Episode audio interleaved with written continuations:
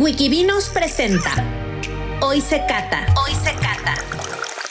El podcast creado para los amantes del vino, desde principiantes y aficionados hasta expertos y sommeliers. Entrevistas, catas y charlas entre amigos. Todos los lunes descubre algo nuevo relacionado con el mundo del vino. Comenzamos. Bienvenidos a Hoy se Cata, episodio número 7 y hoy tenemos al sommelier Pablo Mata invitado. Pablo, bienvenido. Qué gusto, de verdad qué gusto tenerte. No, hombre, el gusto es mío. Muchísimas gracias por la invitación y pues encantado de estar aquí. Oye, y para no perder la costumbre de estos podcasts, hoy voy a volver a hablar, vamos a volver a hablar de Rivera del Duero. Exactamente. Hoy, hoy vamos a, a- a volver a tocar el tema y hoy vamos a estar platicando acerca de esta bodega Cepa 21 para la cual tú eres export manager.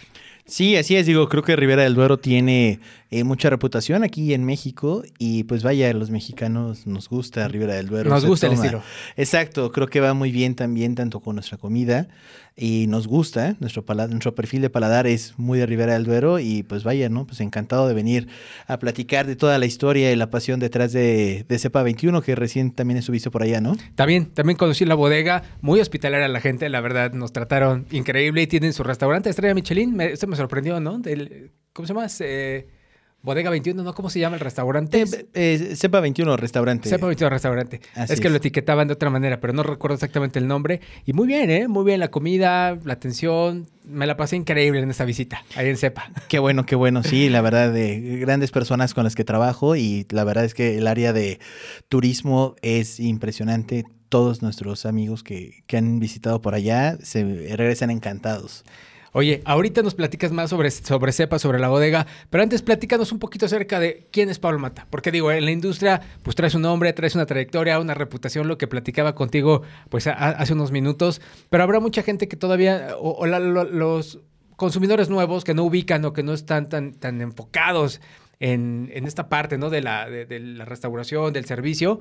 Platícanos, ¿quién es Pablo Mata? ¿Cómo llegas a ser sommelier? ¿Cómo llegas, pues, a, a este momento de, de tu, pues, de tu trayectoria profesional? Sí, claro, pues vaya, eh, Pablo Mata es un chico de Morelia, Michoacán. De provincia. De provincia, claro, provincia rules. Este, pues vaya, eh, estudié eh, con la, mi primer certificación fue con la Escuela Española de Sommeliers de Barcelona. Con, eh, fue el primer curso de sommelieri en Morelia, entonces de ahí soy primera generación con la Universidad de Latinoamérica.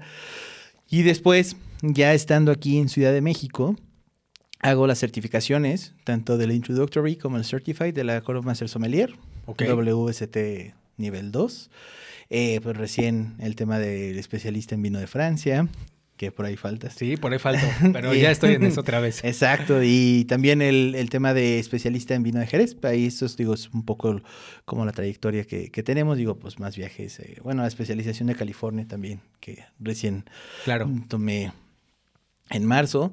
Entonces, pero digo, eh, por ahí va. Eh, yo, eh, vaya, la parte importante de, mi trayectoria, pues eh, ha sido en Ciudad de México. Estuve cinco años como head sommelier en el restaurante Puyol de Enrique Olvera. Ok, que para quien no sepa es el restaurante número uno de México. Sí, lo podríamos decir así, ante las listas, ante los críticos.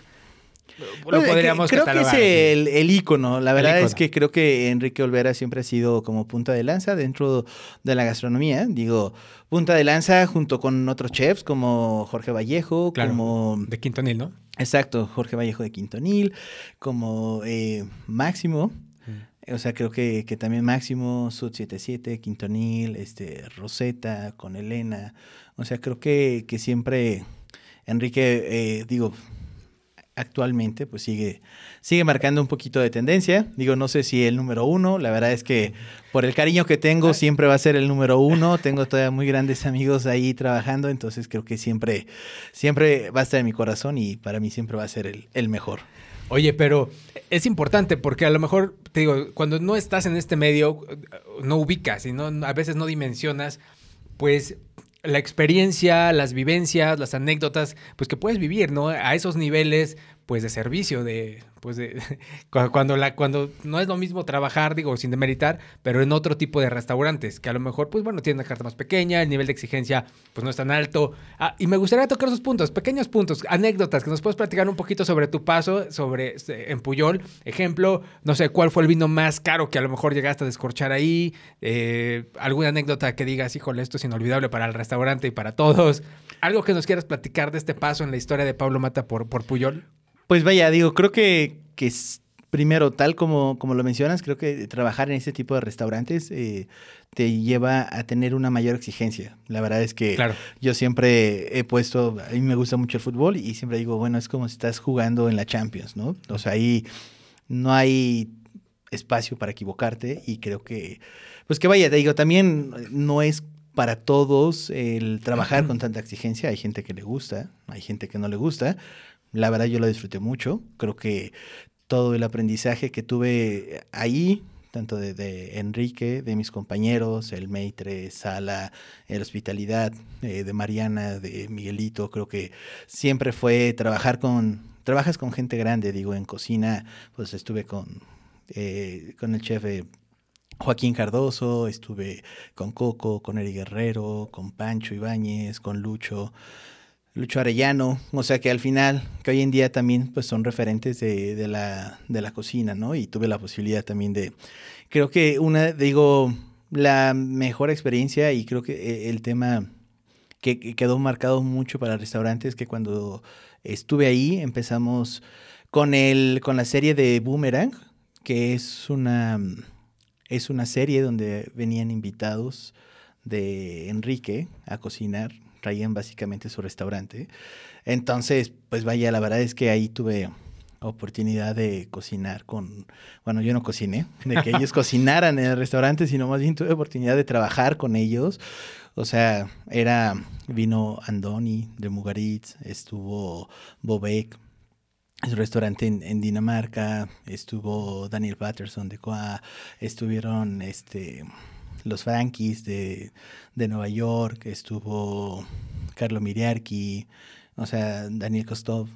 Este, híjole, hubo bastante gente que, que estuvo, que pasó por ahí y que la verdad es que creo que el poder conocer el nivel que tienen en otros restaurantes, uno veíamos que no estaba tan separado con, con lo que nosotros hacíamos, pero pues digo, creo que también toda la experiencia y todo, pues un poco la filosofía que te, que te van dejando, creo que eso para mí ha sido pues como de, de las mejores cosas y de lo que atesoro, ¿no? O sea, conocí grandes personajes, Stanis Carenzo, o sea... A toda la, toda la industria al más alto nivel. Sí, claro. Oye, ¿y algún maridaje de estas vivencias que digas, híjole, esto nunca se me va a olvidar? O sea, que dices, que digas, güey, me rifé. O sea, esto pues mira, me lucí, ¿no? Cre creo que el maridaje, el mejor maridaje que, que hasta donde yo sé que servimos, eh, no fue hecho por mí, inclusive Enrique fue el que, el que lo sugirió, que era un platanito dominico sobremadurado con una mantequilla avellanada, con eh, ralladura de macadamia, crema ácida maridado con palo cortado. Ok. Creo que eso fue el, eh, ese ha sido el, el mejor eh, maridaje que yo he servido, que no lo hice yo. Okay. Y que de ahí también fue donde yo entré en amor con los vinos de Jerez y es por lo cual hago mi especialidad de vino de Jerez, porque sí fue algo como de... Alucinante. Sí. De sí, hecho, es sí, lo que sí. te iba a decir, o sea, para quien nos está escuchando y a lo mejor no, no sabe qué es un palo cortado, bueno, es un estilo de los vinos de Jerez, este, que bueno, no es tan común conocerlo, probarlo, y es como que de los, híjole, de, de los Jereces que... Sí, de los más icónicos, más emblemáticos. Digo, creo que no se hacen todos los años, no todos los, no todas las veces, no todas las barricas. Digo, el, el palo cortado es un jerez que muchas veces lo puedes eh, provocar, pero no siempre sale. Entonces creo que sí es algo, las, las botas que generan palo cortado terminan siendo algo muy específico, algo muy pues muy de la naturaleza y entonces por eso la gente que se dedica a hacer jerez eh, aman los palos cortados, porque eso es algo que ellos no pueden controlar. Claro. Oye, ¿y algún vino que te haya tocado descorchar que digas, híjole, aquí a ver si, o sea, tengo que lucirme, o sea, no sé, a lo mejor muy viejo y que tuvieras la presión de que el corcho no se te fuera a despedazar o, alguna anécdota con este tipo de cosas que digas, ahora sí la sufrí. Sí, mira, la verdad es que eh, tenía la fortuna, tuve la fortuna de tener eh, varios clientes eh, frecuentes. Y entonces muchas veces nos llevaron vinos para descorchar que eran joyas, ¿no? Este... Petrus del 69, algún este San Vivant de la Romane Conti, 98, 95. Eh, afortunadamente ahí pude probar eh, Mouton, Lafitte, Latour, Margot, Cheval, o sea, todo en diferentes añadas. Entonces, digo, creo que mm, lo que más me puso a sudar, creo que fue ese Petrus del 69, porque pues era un Petrus y entonces ahí este, me pidieron descrocharlo en mesa, o sea, sí, me acuerdo que esa vez Sude estaba en la mesa, es más, era la mesa número 15, para los que... sí, claro, me acuerdo, dos personas, entonces el trabajar con con este con el descorchador de flejes, el de laminitas de, de los lados, para quien no lo que es un descorchador que no tiene eh, gusanos, sino que simplemente tiene dos laminitas a los costados para poder descorchar justo los vinos con un corcho ya un poquitín más dañado. Entonces creo que ese sufrí sufrí bastante. Pero todo bien, todo salió perfecto. Sí, no, todo, salió perfecto, el vino estaba muy bien. Este. 40 años, casi 40 años, ¿no? sí. un poquito, no, un poquito más. de 40 años. Sí, sí, sí. Entonces, sí, sí era. Sí, sí fue un poquito problemático ese, ese vino, sobre todo por la presión, ¿no? O sea, porque creo que no, no me había tocado descorchar un vino tan viejo de ese, de ese nivel. Digo, todo lo de eh, los Premier Cruz de, Bordeaux, pues todo eran, pues digamos que jovencitos, eh, noventas, creo que lo más viejo me había tocado algún 82, pero no, no había tanto problema. Pero sí, ese, ese me puso a sudar. Oye, y, digamos, que, ¿qué le podrías recomendar a las personas que quieren ser sommelier y quieren trabajar en servicio, quieren estar en un restaurante? ¿Cuál sería tu recomendación? A lo mejor porque quizás no está escuchando a alguien que dice, yo quiero ser sommelier y quiero trabajar en restaurantes. O sea, la verdad, o sea, esa es la parte importante que a lo mejor viniendo de alguien con tu experiencia y pues ya con tu currículum puede ser valioso. ¿Qué le dirías a esas personas? A esa persona que quiere entrar a este mundo, a ese, pues a ese nicho en específico. Pues mira, yo creo que eh, uno de mis consejos es que se ponga a trabajar en un restaurante lo más pronto posible. Creo que eh, ser sommelier, eh, creo que todo el mundo cree que es bonito y padre. todo el mundo nos ve descorchando botellas y tomando. Pero creo que para llegar ahí a ese punto te toca chambearle, te toca trabajar mucho. Digo, realmente el tema de la restauración en cualquier parte del mundo, no nada más en México, es un trabajo complejo y absorbente. Entonces, digo, definitivamente eh, para los que quieren trabajar en servicio necesitan sentir esa, esa presión y descubrir si, si es algo que, que les gusta, ¿no? Porque muchas veces eh, creo que malamente Claro. Eh, eh, piensan que todo es miel sobre hojuelas y, ay, mira qué bonito.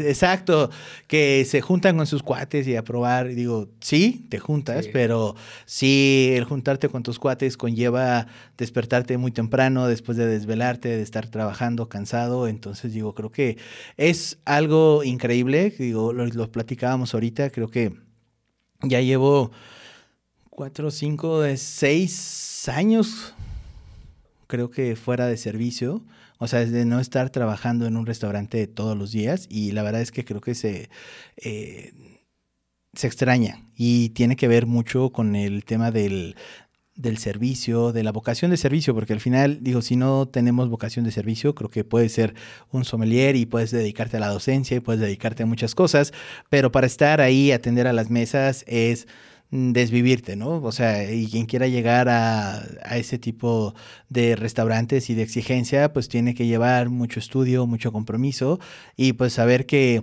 todas las eh, acciones, todos los, eh, sí, todas las cosas que haces hoy te van a repercutir mañana, entonces tú sabes si te vas a ir de fiesta un día antes. Oye, pero por ejemplo, digo, para ir cerrando este tema, digamos, de tu paso por, por, esta por estas experiencias de alto nivel en, restaurantes. ¿Cuánto tiempo trabajas? O sea, ¿qué hora entrabas? ¿A qué hora salías? O sea, o no hay hora, hay hora de entrada, pero no de salida. O sea, ¿cómo es la vida de un sommelier eh, en, un restaurante ultra top? Pues mira, antes, hasta antes de que pasara lo que pasó en, Puyol, que se quejaron de que trabajaban mucho, nosotros, bueno, yo entraba 10, 11 de la mañana, tenía alguna cata con algún proveedor, etcétera, eh, y salía 2 de la mañana, 1 de la mañana. Así, de lunes a sábado, descansábamos los domingos y algún día entre semana. Entonces, digo, sí es, sí es mucho tiempo. O sea, pesado. yo salí de servicio, digo, después de Buena Barra, por querer estar un poco más con, mi hijo, con Bruno, de disfrutar un poco más la familia. Entonces, sí, sí, sí, sí, sí, es un tema. O sea, sí te tiene que gustar y como si tienes que tener la vocación para poder estar, proveedores, atender todo esto, abrir tu servicio, atender y cerrar y y hasta, eh, dormir y nuevamente. Exactamente, sí. Eh, eh, es mucha vocación. O sea, sí, digo, por eso creo que cada vez hay menos gente que, le gusta estar ahí, porque también este, es difícil y no todos, ¿no? O sea, digo, tú ves a, los chefs, digo, a, a cualquier gran chef pasó 16 horas en una cocina, trabajando, pelando, eh, cocinando y pues vaya, hoy en día pueden decir así, me voy a ir a cocinar este, tres días a Cabos o tres días a alguna isla paradisíaca de, de Grecia, pero pues ya pasaron sus 10 añitos trabajando en las cocinas todos los días, ¿no? Entonces digo, sí, hay mucha vocación, pero creo que también tiene que llevar eh, estudio y vocación. O sea, también. Seguramente tiene sus recompensas también. Sí, seguro, ¿no? A ver, conoces, digo, creo que una de las cosas eh, mm, que más placer me, generó fue algún día donde tuvimos a los hermanos Roca atendiéndolos en Puyol, servirles el maridaje, este, con Redzepi, con Alex Atala. O sea, sí fue como de mis noches, ¿sabes? Como decir, Ok, Esto sí, claro, sí, sí, sí, digo nervioso, pero eso son como de las cosas que dices. No, los va así, no, no todos lo tienen la posibilidad y también este, pues no pasa todos los días. no todos los días pasas. Oye, ¿Y después qué pasó? O sea, ok, sales de Puyol y, en, qué, qué, hiciste después y qué haces ahora? Fue, eh, fui director de bebidas de Buena Barra durante un año. Fue grupo, en Grupo Barra, este, un grupo regiomontano que está, tiene su restaurante en Ciudad de México, en Monterrey, estaba por abrir, bueno, bueno ahorita está en Cancún. estuve ahí trabajando un poco en el tema de, de dirección de bebidas eh, con un perfil totalmente diferente de alta gastronomía a algo un poco más, eh, más de volumen. La verdad es que quería intentar algo diferente porque pues también como sommelier pues necesitas crecer, ¿no? Y necesitas aprender más. Y la verdad es que creo que, digo, sí probaba cosas increíbles todos los días en Puyol, pero pues a veces era muy arriba y te alejabas mucho de la realidad, ¿no? O sea, ya probabas cosas que decías, ¿cómo? pues ya. Exacto, y pues no sé, yo me acuerdo que, que platicaba con con eh, Fred, un master sommelier, le decía, oye, es que tengo tres años sin probar un vino de Chile. O sea, digo, no es de que tampoco extrañé mucho los vinos de Chile, pero sin embargo, digo, creo que en el tema de, estudios y en ese entonces estaba como muy clavado en el tema de buscar mi advance. Entonces yo decía, no, es que yo necesito probar algo más abajo, porque pues sí, claro, o sea, en una cata ciegas te reconocía Borgoña, te reconocía Barolos, conocía champán, etcétera. Claro. Pero si tú me ponías, eh, no sé, un Ribera del Duero, un Rioja, este... Un Maipo, ¿no? Exacto, o sea, la verdad es que era muy difícil, ¿no? Sobre todo por el perfil de vinos que, que teníamos. Entonces, por eso doy el cambio a, a, bebidas eh, en el grupo Barra, que es muy diferente. Digo, bien, pero pues digo, creo que ahí la aventura duró un año creo que preferimos buscar cosas diferentes y después eh, estuve, trabajé en Vintage, una importadora, este, que hoy ya no, ya no está como tal. Entonces después de Vintage ya entra la parte comercial, Vintage, Acento, eso duró cuatro años. Y entonces, pues vaya, este año empezamos con esta aventura en Cepa 21, otro salto totalmente diferente. Este, pero pues muy contento, ¿no? Creo que la confianza y todo lo que han brindado eh, José Moro y toda la bodega con, conmigo como su representante en América Latina es mucha responsabilidad. Pues sí, sí, sí. Oye, y, platícanos ahora sí un poquito más acerca de la bodega, o sea, del, portafolio que tienen, que encontramos en México y evidentemente ahorita pues vamos a, a, catar este vino que nos trajiste y nos platiques de él. Sí, claro, pues vaya, eh, Cepa 21 es una bodega que se encuentra en Castrillo del Duero. Está, estamos pues dentro de la Milla del Duero. Eh, muy cercano a Peñafiel, a 15 minutos. Digo, Peñafiel es muy conocida por el Museo del Vino, que está, que está ahí, estamos sobre 15 minutos. Y pues vaya, creo que Cepa 21 es una bodega que nace con el espíritu de ser algo diferente, de ser algo innovador, eh, algo eh, que revolucionara un poco más el mercado. José Moro tiene pues ya bastante trayectoria, que es, como les menciono, mi jefe, presidente, fundador de, CEPA 21. Entonces, eh, él en su afán de siempre buscar algo diferente, eh, pues él entiende la necesidad de tener tierras diferentes para poder hacer vinos de una característica fuera de lo común en aquel entonces en, en Ribera del Duero. Digo, creo que en el tema de Ribera del Duero en el año 2000, eh, me gusta mucho recalcar que, que, teníamos, que veníamos del, fenómeno de la parkerización. O sea, eh, Robert Parker en el año 2000 fue un fenómeno donde todos los vinos de Ribera del Duero querían ser los 100 puntos y entonces llegaron muchas marcas con 100 puntos y eso lo pues, transformó bastante el mercado. Entonces todos buscaban mucha madera, madera nueva, 36 meses, así, cosas súper potentes.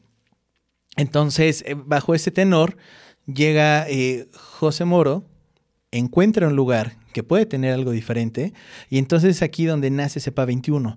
Nosotros estamos en Castrillo porque encontró en ese, en ese lugar donde, donde estuviste toda esta diferencia térmica, que es lo que va a ser la clave para que nosotros podamos tener diferentes tipos de vinos y que podamos generar algo nuevo para el mercado en ese entonces.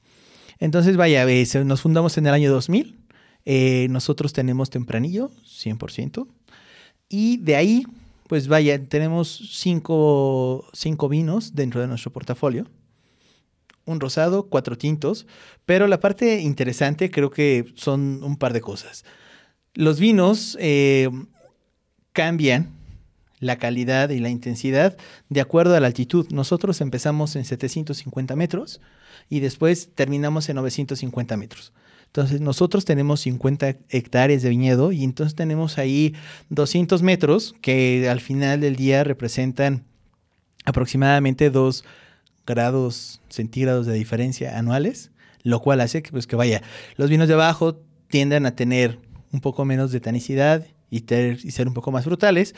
Y la parte de arriba, que es donde estamos probando nuestro malabrigo, que estamos 850, 950 metros, tenga características diferentes. Digo, sobre todo eh, lo que cambia es el grosor de la piel. El grosor de la piel nos va a ayudar a tener más color y nos va a tener eh, un poco más de taninos. Estos taninos, pues, es esta astringencia que tenemos en el paladar. Y eso nos ayuda a tener diferentes eh, usos de barricas. Entonces creo que esos son como de las cosas más importantes. También nosotros desde que nos fundamos tratamos de ser diferentes y ser diferentes en la mayoría de nuestros viñedos están expuestos hacia el norte. Que esto es una exposición totalmente contraria a lo que tiene la mayoría, que todos están sur, sureste. Nosotros, digo, a excepción de Orcajo, que ese es este, todos, la mayoría están hacia el norte. Y eso nos va a ayudar a tener más frescura, mayor eh, acidez, y entonces vamos a tener vinos más frescos, más frutales y después pues pasa el, proceso de cómo los terminamos en la madera. Entonces nosotros jugamos con diferentes eh, niveles de añejamiento.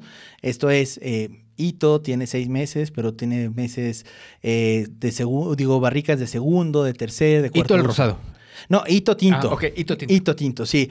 Eh, entonces el hito, el hito tinto empieza con seis meses de barrica y de ahí tenemos segundo, tercer y cuarto uso. Después cepa 21, tenemos 12 meses de barrica y esa barrica tenemos una tercera parte en barrica nueva, barrica de primer uso y barrica de segundo uso.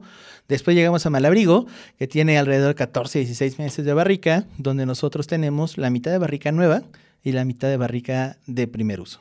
Y llegamos al tope, donde tenemos Orcajo. Y Orcajo son 24 meses de barrica con exposición este. Digo, creo que es el vino un poquito más de perfil de Ribera del Duero clásico dentro de toda nuestra, eh, nuestra línea. Pero creo que todo siempre con él, con la línea de tener frescura, de tener fruta, donde tenemos esta madera integrada, no necesariamente sobresaliente o fuerte, o sea, o que cubra toda esta parte de la fruta, ¿no? Creo que nuestro equipo de trabajo en el campo trabaja todo el año para conseguir una buena fruta, para que nosotros al final del día, pues, le pongamos madera y se vaya. Oye, yo tuve la oportunidad de probar los cinco vinos y la verdad es que a mí me parecieron vinos, híjole, la verdad es que me acabé todos. es lo que te digo. y no miento, voy a subir una fotografía donde creo que le tomé fotos donde me acabé todos, o sea, me acabé todos los vinos porque eran muy fáciles de beber, o sea, en, en sus diferentes categorías.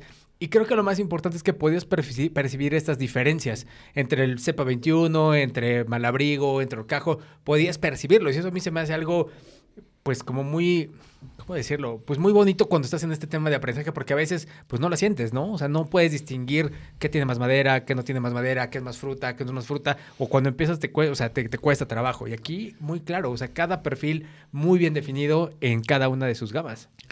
Sí, digo, creo que José y el equipo de, de enología y de bodega hacen un trabajo después de la, digo, mucha gente de, de repente piensa, ah, es que en la bodega nada más trabajan en vendimia y ya después ya no trabajan. Y no, creo que después de la vendimia y las fermentaciones viene la parte más importante, el darle el perfil y encontrar ese trabajo para que justo, digo, José, eh, cada vez que, entra a la sala de, de, barrica, siempre nos dice, es que el vino te habla. O sea, tú pruebas una, una, barrica y el vino dice, ah, necesito más, necesito menos, necesito aire, ya necesito salir. O sea, creo que todo ese trabajo, que al final del día, pues es súper pesado y creo que es lo más delicado, ¿no? Porque al final puedes tener una vendima preciosa, una añada increíble, eh, una fermentación muy buena, cuidando que todo no vayas a tener contaminación ni nada, y terminas en la madera y chin, se te pasó.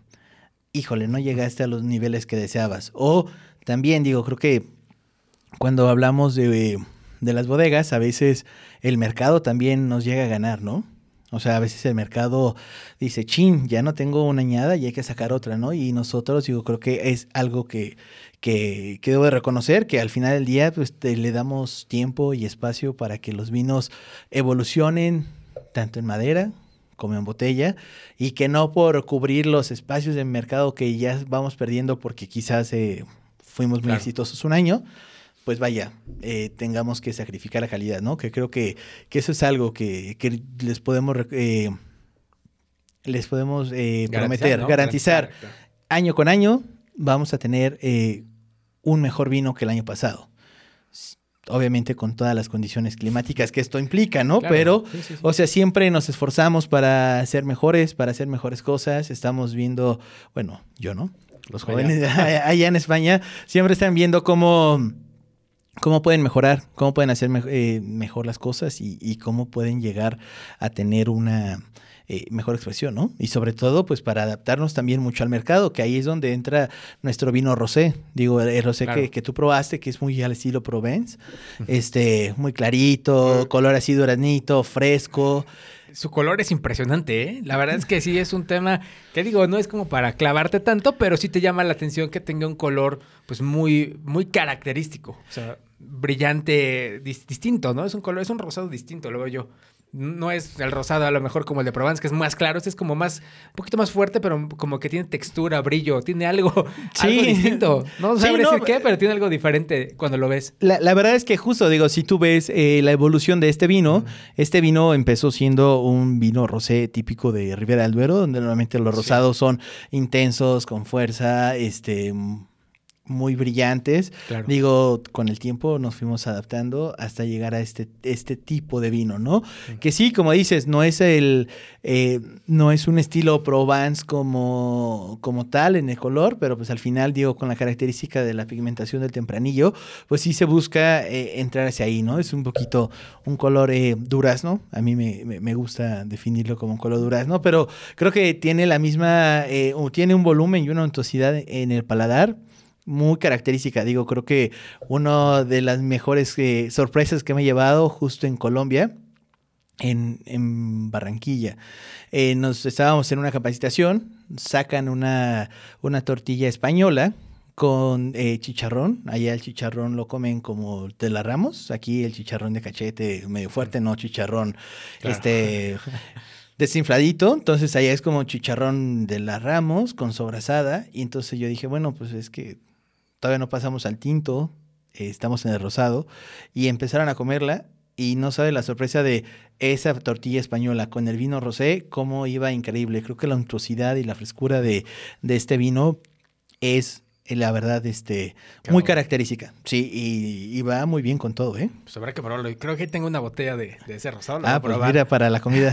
Ahí para, probarlo, ¿no? A ver, lástima que ya no hay chiles en nogada. Si no, hubiera también querido, hubiera quedado bastante bien probarlo con un chilito en nogada. A ver, a ver qué tal. Llegamos tarde. La, exacto, hubiera sido la prueba de fuego. Oye, pero platícanos del vino que nos trajiste. ¿Por qué nos traes malabrigo y una añada bien, bien interesante? Pues fíjate que la verdad... Eh, justo cuando me hiciste la invitación al podcast, eh, pensando también eh, en sorprenderte, digo, y sobre todo que acabas de, estar eh, en la bodega, también quise traerte un, vino que recién fui a la bodega y compré unas añadas viejas para mi cava, para ver. Digo, yo soy muy aficionado de los vinos evolucionados, viejos, ¿no? O sea, entre, a veces entre más viejito me, me, gusta más. Ok. Entonces, digo, la verdad es que creo que, eh, quise traértelo para que pudiéramos eh, platicar un poco de cómo va el vino evolucionando, ¿no? Estamos hablando eh, Malabrigo del año 2011, entonces ya tiene pues sus 10 añitos. Es un malabrigo que, digo, 2011 ha sido una añada que la mayoría de los críticos ha calificado como excelente en Ribera del Duero. Claro. Entonces, pues vaya, creo que quería traértela, eh, sorprenderte, digo, tomar algo diferente. Sé que te, gustó mucho Malabrigo en, en, la bodega.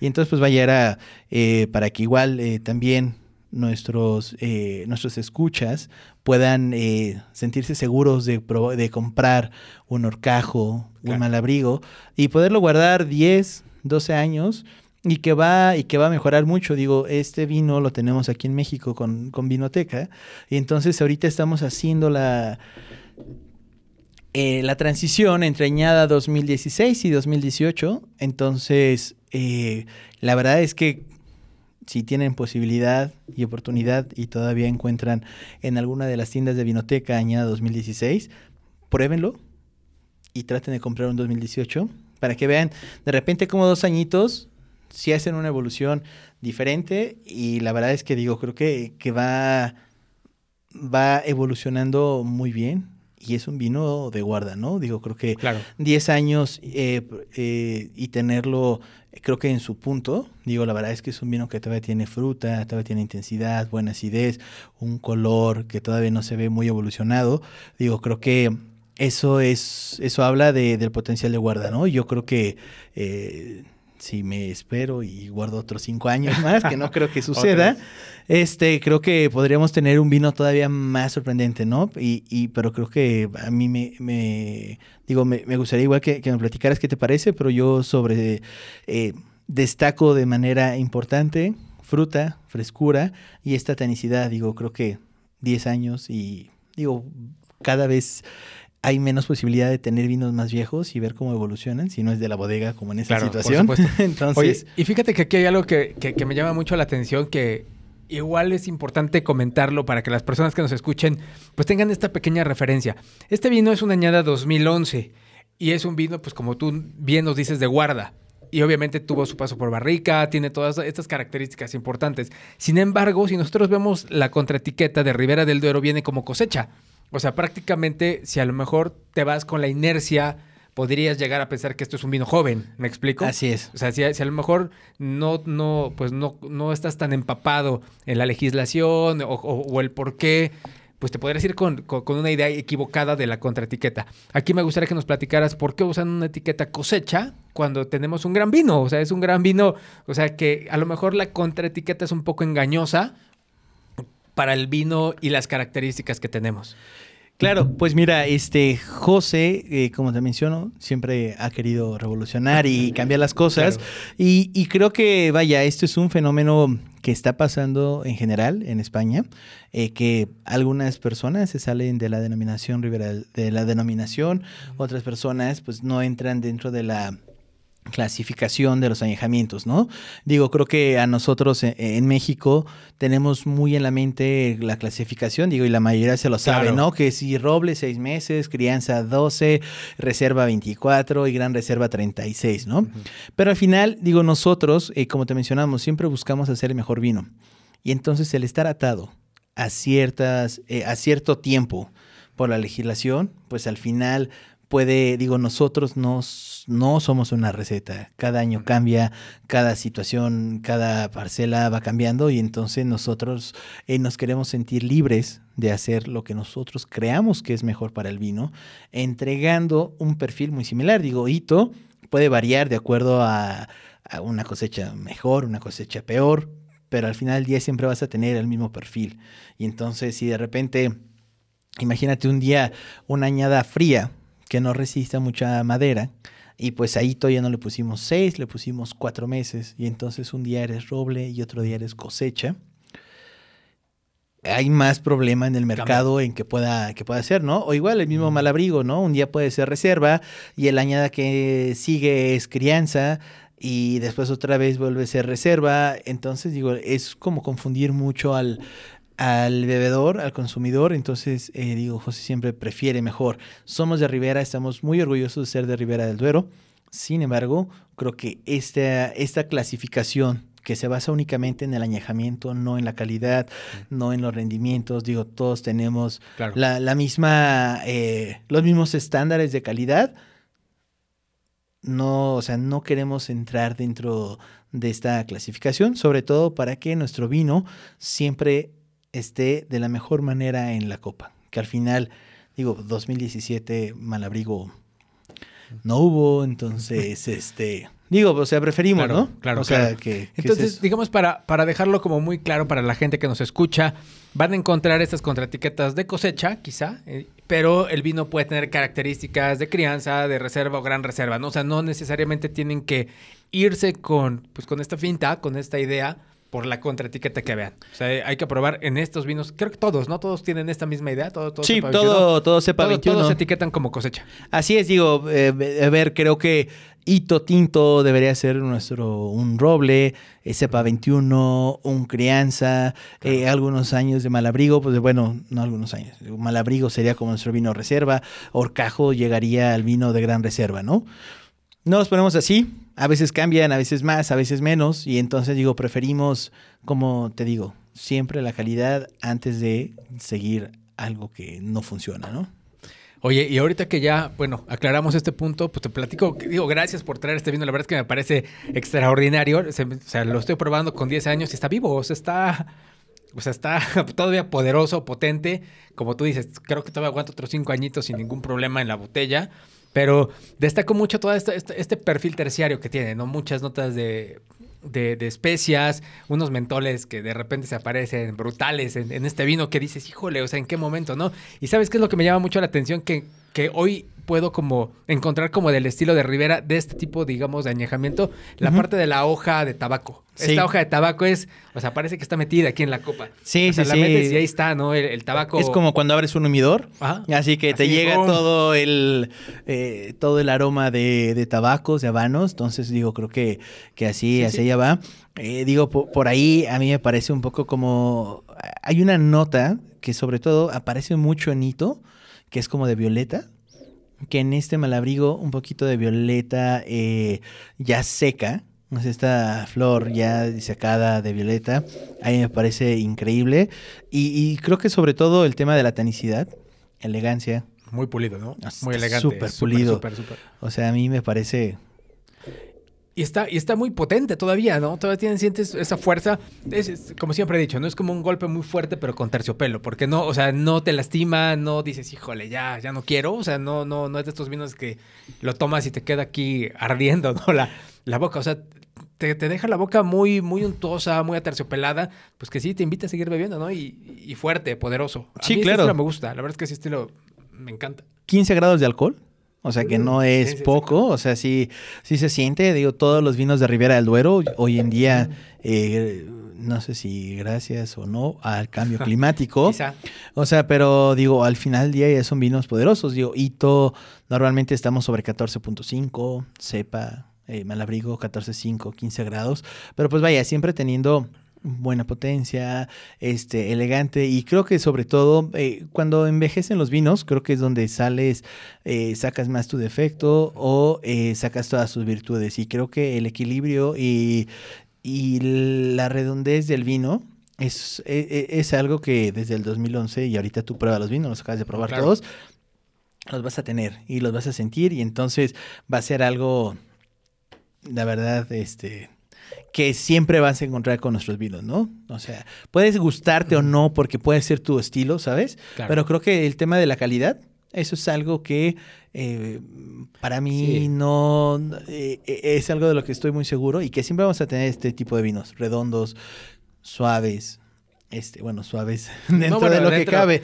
Más bien eh, amables, ¿no? Ajá, Vamos amables, a sí, sí, amables, amable, exacto, amable. sí, porque luego van a decir que, ay, Sí, suave, sabe, tomo pura guarras, ¿no? Oye, Pablo, y por ejemplo, para ir cerrando ya un poco este, este episodio, ¿qué, qué le podrías, más bien, qué vino le podrías recomendar a la gente que está iniciando? O sea, ¿qué vino de la línea de CP21 es como que, ok, yo quiero tomar vino, estoy empezando, evidentemente a lo mejor no voy a encontrar un, un, un 2011, este, Sí, o a lo mejor quizá lo encuentras, pero pues te puede pasar que a lo mejor no lo entiendas, no te guste este perfil, porque te tiene que gustar, ¿no? También este sí, perfil. claro, es muy específico. Es muy específico. Entonces, ¿qué, le recomiendas a, esta persona pues que quiere pasarse un domingo viendo la televisión con una tablita de quesos? ¿Cuál sería el, el- su vino ideal y dónde los pueden encontrar?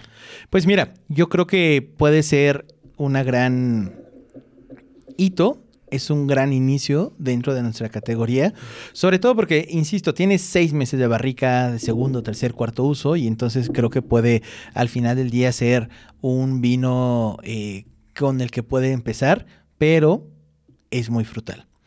Y yo, eh, de acuerdo a mi experiencia, la gente que va empezando en el vino en México, no sé por qué, le gusta más el perfil de cepa 21. El perfil de cepa 21 tiene muchas especias, tiene un poquito de dulzor como de vainilla, tiene esta parte del, del vino y muchas veces estos aromas, eh, la gente, los principiantes lo confunden como con dulzor. Y entonces a mí me ha tocado que mucha gente que va empezando prueba eh, hito y les parece medio aguado. Como dicen, ah, está muy ligerito, muchas gracias. Y prueba cepa 21 y eso es algo ¿Qué les? que les gusta. Les como llena, que, exacto, les envuelve el paladar. Que justo también creo que en nosotros como mexicanos estamos, e inclusive como latinos, ¿eh? porque no creas, eh, no sé, en Dominicana, eh, cepa 21 se vende más que Hito. O sea, cuando tú pensarías, ah, bueno, pues Hito se va a vender más por el tema de precio. No, cepa 21, Colombia, este, de repente pasa lo mismo en Costa Rica, Nicaragua. O sea, sí es como que cepa 21 está más dentro del perfil del paladar de latino. Nos gusta que sepa. O sea, Exacto, que, que, se sienta, esté. ¿no? Que se sienta. Sí, si vas Sí, a tomar, sí, que, que esté sienta, bien. ¿no? Si no, ¿para qué? Entonces, eh, pues vaya, digo, eh, cepa, cepa 21 creo que podría ser entre Hito y cepa 21. Yo, eh, el vino que tomo un viernes eh, para ver, no sé, con mi hijo pizza. Este no, juega los sábados, juega los Ah, sábados. ok. Verdad es que no, no para ver, águila. este, para ver algún eh, alguna película, algo Claro. así muy tranquilo, que pides pizza, que pides hamburguesas. Digo, Ito a mí me parece un, un gran vino y entonces digo, creo que, que esto... Que, que- que pueden ser estos dos vinos, ¿no? Y ahora, ¿dónde los encontramos? Los podemos encontrar, digo, eh, Vinoteca es nuestro, nuestro importador, eh, tiene algunas tiendas en, en México, en Monterrey. O en eh, línea, ¿no? Lo puede pedir. en Ajá, línea, lo puede seguro. pedir en línea o igual también está disponible en Mercado de Vinos. Ok. Eh, Mercado de Vinos también lo tiene disponible. Recién acabamos de, de empezar Mm. a trabajar con ellos. Entonces, digo, eh, puede ser por los dos lados, ¿no? Pero Oye, y digo, un costo promedio, digo, yo sé que cada quien puede tener ahí sus, sus precios, pero para que la gente vea que no estamos hablando de vinos, ya sabes, ¿no? De, de que ah, es que cuatro mil pesos o dos mil pesos. O sea, Sí. o sea, ¿cuál es el costo, digamos, promedio para un, un este, no sé, este, cepa 21, ejemplo? mira, el costo promedio de cepa 21 2021 debería estar sobre 750 pesos, más o menos. Promedio, que- promedio. Sí, más o menos, sí, exacto, promedio. Eh, Ito debería estar sobre unos 480 pesos. Eh, Malabrigo, unos 1600. Ok. Y eh, Orcajo, ya saltamos a, a cosas sí. importantes que podríamos estar sobre 3.400, 3.500 Desvás. pesos. Sí, digo, pero la verdad es que la calidad dentro de esto, digo, eh, Es que vale, ¿no? Es la, la relación precio-calidad creo que es bastante buena. Es Exacto. lo que te decía. Digo, platicaba con Pablo que cuando estuve en la bodega, pues creo que los vinos nos sirvieron cinco vinos y fue en la única bodega que me los acabé. O sea, de verdad, yo no sabía el precio, ¿eh? No se hubiera pedido el doble de, de horcajo, Eh, ¿eh? pues, dame más horcajo, "Oigan, por favor". más horcajo, por favor, para que valga aquí la, la copita. Digo, no sabía el precio, pero me los acabé porque pues la plática, la comida y sobre todo los vinos me parecieron espectaculares. O sea, y por eso me los acabé. No, no, no, no escupí, no los dejé, no nada, ¿no? No, me qué los bueno, qué acabé. bueno. No, qué bueno. Y ahí está la gente de, de la bodega que no me va a dejar mentir. Han de haber dicho, fue el único que se los acabó. exacto, es el mexicano, le Es el gusta la mexicano, fiesta. sí, sí, sí. Entonces, pero mira, qué bien, la verdad es que qué bueno que, que los costos son, pues bueno, un costo bastante accesible sobre el, perfil que esperamos y sobre, bueno, la, el, el tipo, digamos, de vino de la, pues, de la denominación de origen. Pero pues para que la gente tenga esa opción, ¿no? De, de poder probarlos, darse la oportunidad de probar este, pues vinos correctos, bien hechos y que están hechos para, pues como dicen, para disfrutarse, ¿no? Al máximo. Exactamente, digo, sí, igual también algo diferente, digo, creo que una, eh, algo que siempre aconsejamos, digo, cuando me toca estar con los cursos con, contigo y esto, es eh, que prueben cosas diferentes, ¿no? Digo, creo que todos podemos llegar a tener un vino eh, favorito, algo que nos guste mucho, pero creo que siempre el poder tener un vino eh, descubrir un vino nuevo, digo, creo que siempre nos va a ayudar a abrir nuestro panorama y ampliar nuestro paladar, que igual como a veces puede ser que nos guste, a veces puede ser que no nos guste, pero sobre todo, digo, siempre el seguir alentándonos a que tengamos un buen... eh, cosas diferentes en nuestro paladar, ¿no? Para aprender más. Creo que eso es el conocimiento. Pues perfecto, Pablo. Pues algo con lo que quieres cerrar, algo sobre, sobre ti, sobre Cepa, no sé, algo para ir cerrando ya este, este episodio. Pues nada, digo, creo que dense la, como les decía, dense la oportunidad de probar algo, algo nuevo, este, algo diferente. Creo que los va a sorprender gratamente. Eh, somos una bodega familiar, eh, relativamente pequeña, eh, no tenemos grandes producciones y pues vaya, creo que, que siempre pues está ahí la pasión. Creo que e- es algo que, que me han enseñado mucho, ¿no? La pasión y todo el amor y el cariño que hay por la tierra está reflejado en cada uno de, nuestros, eh, de nuestras copas y, y pues nada, qué mejor que compartirlos. Y, y aquí, pues vaya, México es un país que a José le gusta mucho, lo quiere mucho, lo disfruta mucho cada vez que viene. Entonces, pues vaya, creo que estaría muy bien. No, pues qué bueno. Perfecto, Pablo. Oye, ¿dónde te encuentran? ¿Dónde, dónde te encuentran en tus redes? ¿Cuáles son tus redes? ¿Tu página? ¿Tu blog? Mi Tu- blog olvidado. olvidado. Ya no me lo recuerdes, gracias. Este, pues mira, eh, me encuentran en Instagram y Twitter como Pablo Matazón. Ok. Ahí, este, ahí estamos. Eh, la bodega está Cepa 21 Bodega. Ujú.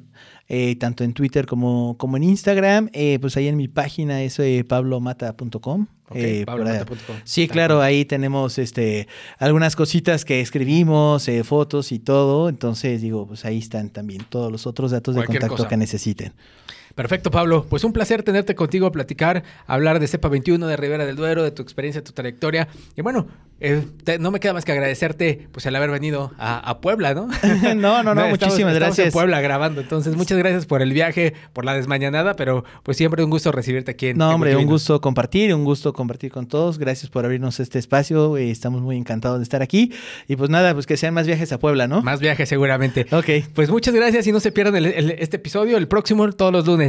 Ya saben, a través de Spotify, Apple Podcast y Google Podcast. Nos estamos viendo. Gracias. Hoy se cata es traído a ti por wikivinos.com, la plataforma online para aprender todo sobre vinos. Queremos escucharte. Síguenos en Instagram, arroba wikivinos, y difundamos juntos la cultura del vino en México.